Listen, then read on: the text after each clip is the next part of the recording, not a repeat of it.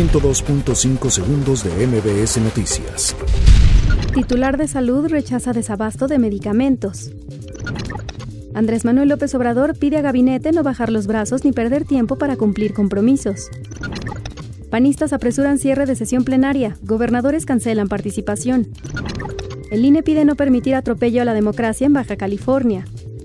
Tribunal confirma vinculación a proceso a Juan Collado. Seguirá en la cárcel. Esposa de Carlos Ahumada pierde juicio civil y es condenada a pagar 34 millones de pesos. Guardia Nacional se enfrenta con migrantes africanos en Chiapas.